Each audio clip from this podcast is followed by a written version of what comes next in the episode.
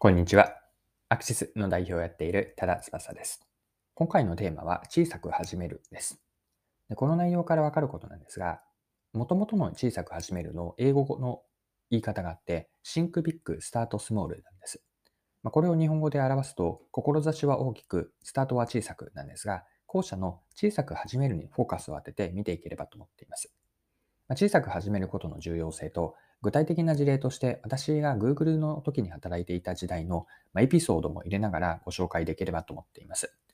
それでは最後までぜひお付き合いください。よろしくお願いします。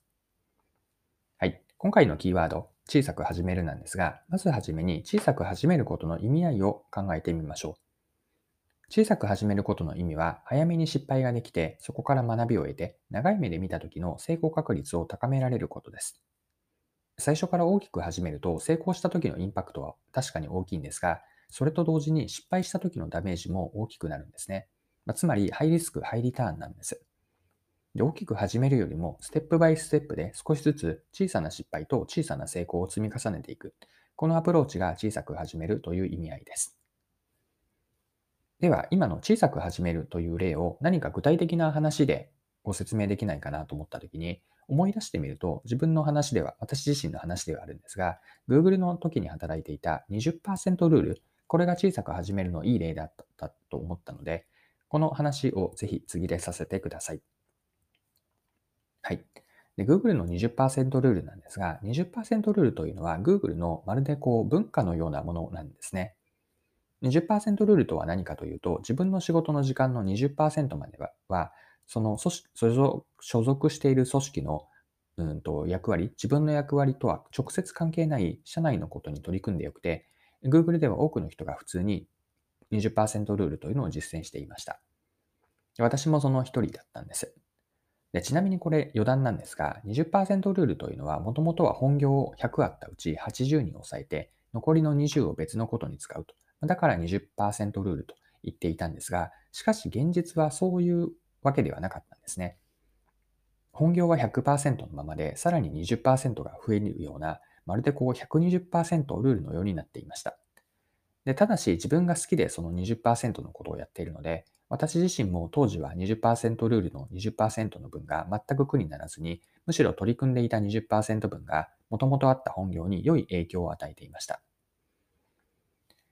はい。では話を戻すんですが、私が Google のいた当時に20%ルールでやっていたあるプロジェクト、これを小さなく始めるの事例として紹介をさせてください。で、やっていたことがある B2C サービス事業のプロジェクトだったんです。そのプロジェクトというのは、小規模のコミュニティを独自に作って、そのコミュニティ内でのサービス提供を新規で立ち上げようとしていました。で、何人かで一緒にやっていたんですが、開発の中心メンバー、プロジェクトの中心メンバーは、Google のアメリカ本社、これはシリコンバレーのマウンテンビューというところにあるんですが、アメリカ本社にいて、日本からの参加は私一人だったんです。で、この取り組みは当時私が所属していたマーケティングの部署とは全くの無関係で、この新規事業開発から何か評価をされるわけではなかったんですが、ワクワクして、心からうん熱中してというか、面白いなと思って取り組んでいたプロジェクトだったんです。で、このプロジェクトを今回のキーワード小さく始めるに当てはめると、今思い返せばまさに小さく始めるをやっていたなと思っています。で、この B2B のサービスというのは、ゆくゆくはアプリ提供を考えていたんですが、最初からいきなりアプリの開発はしませんでした。もちろんやろうと思えば、優秀なエンジニアというのは Google にたくさんいたので、頼んで参加して、プロジェクトに参加してもらうこともできたんですが、初めはあえてそうしなかったんです。代わりに一番最初にやっていたのは、サービスコンセプトがターゲットユーザーにとって魅力的かどうかの、まあ、いわばテスト、検証だったんです。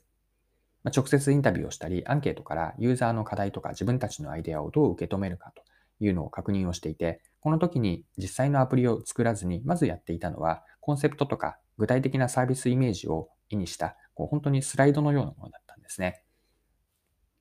で、次にやったことは、既存の今あるサービスを使っての、ツールを使ってのコミュニティを構築したことです。ポイントはここでもまだ独自アプリは開発せずに、ありものでサービスとユーザー体験を再現し、テストを繰り返していました。ここで言っているありものというのは、Slack とか Facebook メッセンジャーを使って、こう疑似的にそれとイメージしているものと近いコミュニティを作ったことです。Slack とか Facebook のような既存サービスで小規模のコミュニティを作ってテスト協力者に試してもらっていました。で、この時にポイントとして見ていた着眼点はユーザーの行動だったんです。特にそのコミュニティに入ってくれたユーザーがその後も継続して使い続けてくれるかどうか、ここに着目をしていました。はい。で、こういったサービス開発を小さく始めて進めて、今思うと学びって多くあったなと思うんですね。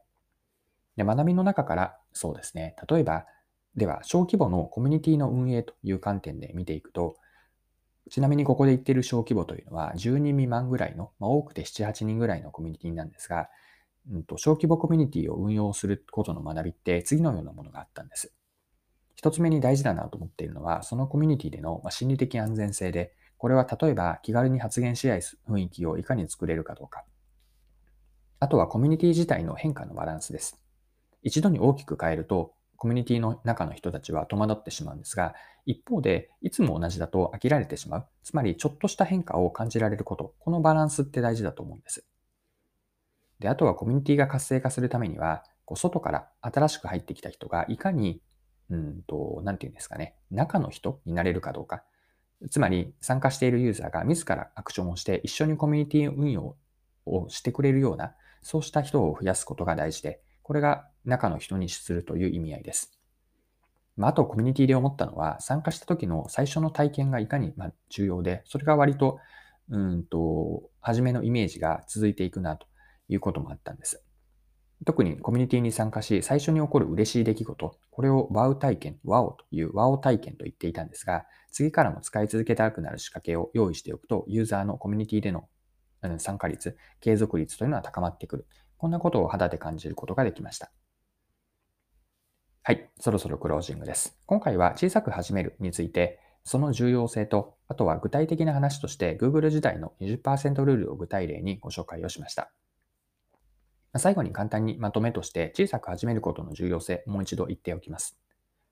小さく始めることの意味合いは、早めに失敗ができて、そこから学びを得て、長い目で、長い時間軸で見た時の成功確率を高められることです。で、えっと、必ず絶対的に小さく始めるが正しいというわけではないんですが、今回お伝えしたかったことは、大きく始めるよりも、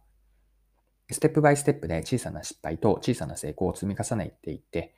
うんと、仮説検証を繰り返しながら、例えば新規事業開発、サービス開発をやっていくといいなと。こんなことをお伝えしたくて、この内容をお話をしました。はい。今回も貴重なお時間を使って最後までお付き合いいただきありがとうございました。これからも配信は続けていくので、次回の配信でまたお会いしましょう。それでは今日も素敵な一日にしていきましょう。